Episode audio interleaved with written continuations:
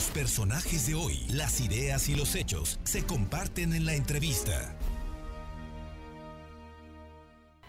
Bien, y lo prometido es deuda, son las 2 de la tarde con 20 minutos. Ayer habíamos quedado de platicar con la doctora Rosy Márquez, ella es regidora del Ayuntamiento de Puebla, es eh, sin duda una universitaria de toda su vida, trabajó en la universidad y también ha hecho trabajo en la izquierda poblana. Ha trabajado además en la administración pública, ha trabajado en el gobierno en la Ciudad de México y recientemente es regidora del ayuntamiento y ahora es precandidata a la presidencia municipal de Puebla, para lo cual se registró y pues algunos decimos que todo indica que ella será la cuarta eh, precandidata a medirse en una encuesta que va a llevar a cabo Morena para definir el día 25, si no estoy mal, ¿Quién, será, ¿Quién será su candidato? Rosy Márquez, muy buenas tardes, muchísimas gracias. ¿Qué tal, Crisanto? Muchas gracias. Pues efectivamente, como tú bien lo dices, ahí en ese resumen, pues hemos estado participando en la lucha siempre desde la izquierda, participando, tratando de contribuir con la sociedad para que tengamos mejores condiciones de vida. Y ahí hemos estado. Platícanos, ayer nos, nos, dabas un adelanto del tema del por qué te inscribes para ser presidenta municipal de Puebla, ciudad de la que tú naciste, ciudad que es tu ciudad y donde está tu familia y donde has crecido, y tus papás y tus hermanos y, y toda la familia. Yo soy poblana, poblana, orgullosa además poblana. Y sí, sí, efectivamente, pues Ahora, como, como está el proceso de Morena para la definición de sus candidaturas, pues dijeron que son cuatro los que iban a consultar, a poner a consulta en una encuesta abierta a la ciudadanía. Y como me plantearon, bueno, no solamente es los más conocidos, porque si no, pues... Hay una serie de reactivos en las encuestas, ¿no?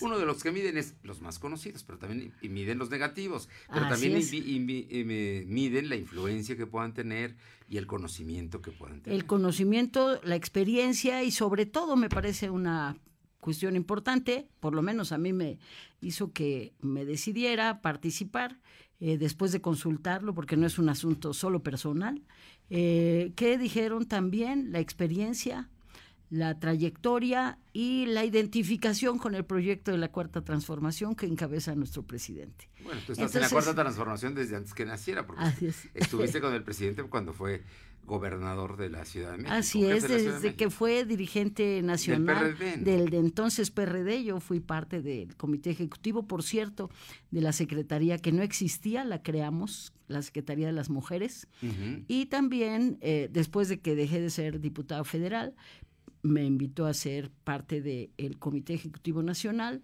después me invitó al gobierno del Distrito Federal, entonces soy Ciudad de México, y después eh, pasamos con, también me invitó Marcelo Ebrada a ser secretaria de Desarrollo Rural y Pueblos eh, indígenas. Entonces, pues dijimos, si es que se trata de tener experiencia eh, de gobierno, pero además de este tipo de gobiernos, que no es cualquier cosa, ¿verdad?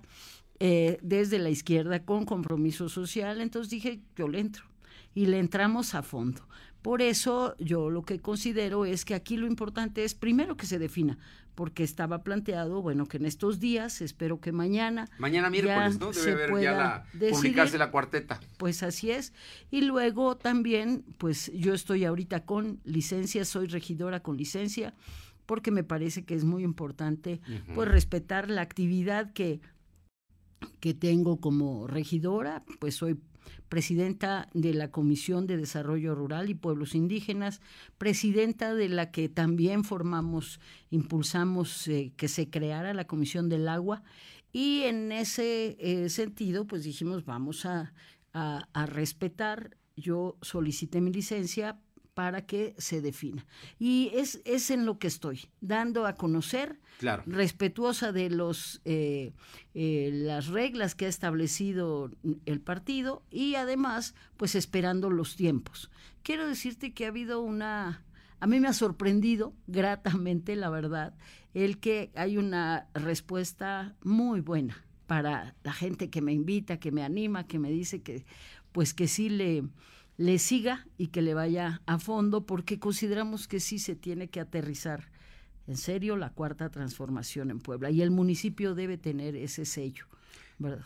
Rosy Márquez, bueno, quienes nos preciamos de ser sus amigos le decimos Rosy Márquez. Mucha gente la conoce como Rosa Márquez. Y ella, como de las dos maneras, usted la va a identificar. Ella es doctora, doctora es médica, este, y, ha trabajado muchos años en, la institución, ha estado tenido puestos en la UAP y también, eh, pues ya nos dijiste, en la función pública. Y esta última experiencia en el ayuntamiento creo que te debe haber dejado algo en especial. ¿Cuáles serían en una agenda tuya de la 4T las cosas prioritarias para atender en una capital como la Puebla? Sí, efectivamente, en los dos años que he estado como regidora y en las áreas, me parece, a reserva de que, bueno, ahorita no podemos no, no, es campaña, más pero, allá, pero, sí, sí que tengo. tú me digas tu conocimiento, tú que conoces, tienes un diagnóstico. claro que sí, claro que sí. Creo que una de las cosas es el tema del agua. Un tema que es eh, necesario entrarle a acabar con la privatización y garantizar que sea... Fue una de las propuestas de la 4T, así recuerdo, ¿no? Tanto del gobierno del Estado como del gobierno así municipal. Así es, y por eso nos metimos de fondo a analizar el convenio, a analizar... Y ya hemos planteado a todos los que tiene que ser la ruta para que se vaya y se garantice ese derecho humano al agua.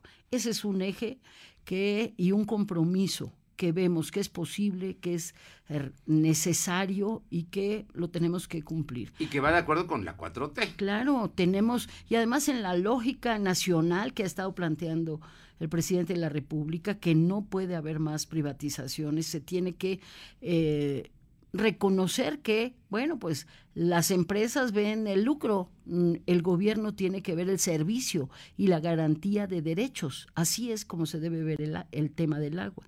Por eso es un compromiso nuestro que no hemos dejado de trabajar, de ver, de recorrer también las distintas colonias y sabemos de la problemática. Otro tema que me parece que es fundamental es que hay en, en con lo de la desde la presidencia de la Comisión de Desarrollo Rural y Pueblos Indígenas, pues hemos visto que hay un gran potencial en las zonas rurales, pero que se tienen que apoyar, se tiene que respaldarse, visibilizar y reconocer el gran esfuerzo que están haciendo los productores, las productoras por mantener esa parte y que no se siga comiendo la mancha urbana, pues esa zona, pero si no hay apoyo, si no hay respaldo, si no se arreglan los caminos acá cosechas, si no se lleva y se, se limpian los jagüeyes, que nos permitan que los productores capten el agua de lluvia, muchas cosas que se puede y se debe hacer, y más en tiempos de pandemia. Entonces tiene que haber una revisar todo lo que ha sido el reordenamiento, ¿verdad?, de la ciudad.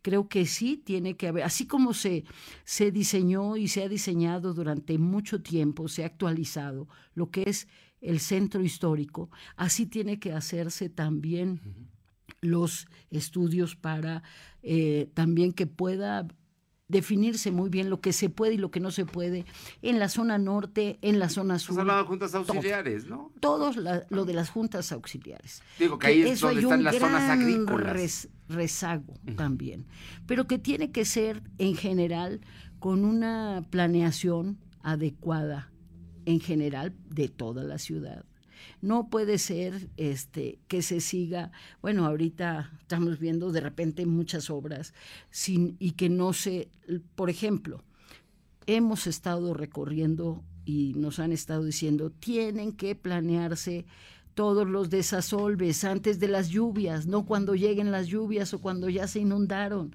Y eso es en este distintas colonias ahorita, pero eso se tiene que planear. Lo que tiene que ver con el bacheo, el alumbrado, todo eso tiene que ser planeado. Me parece que falta una planeación importante en general que corresponda a priorizar pues las zonas más abandonadas también. Esa es parte de las cosas.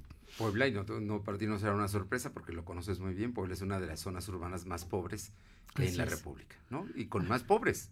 Y con más pobres, la cuarta ciudad en importancia en el país, pues me parece que se ha hecho mucho, se han hecho muchas cosas a lo largo del tiempo. No se trata de, de desconocer, ¿no? No, no, no.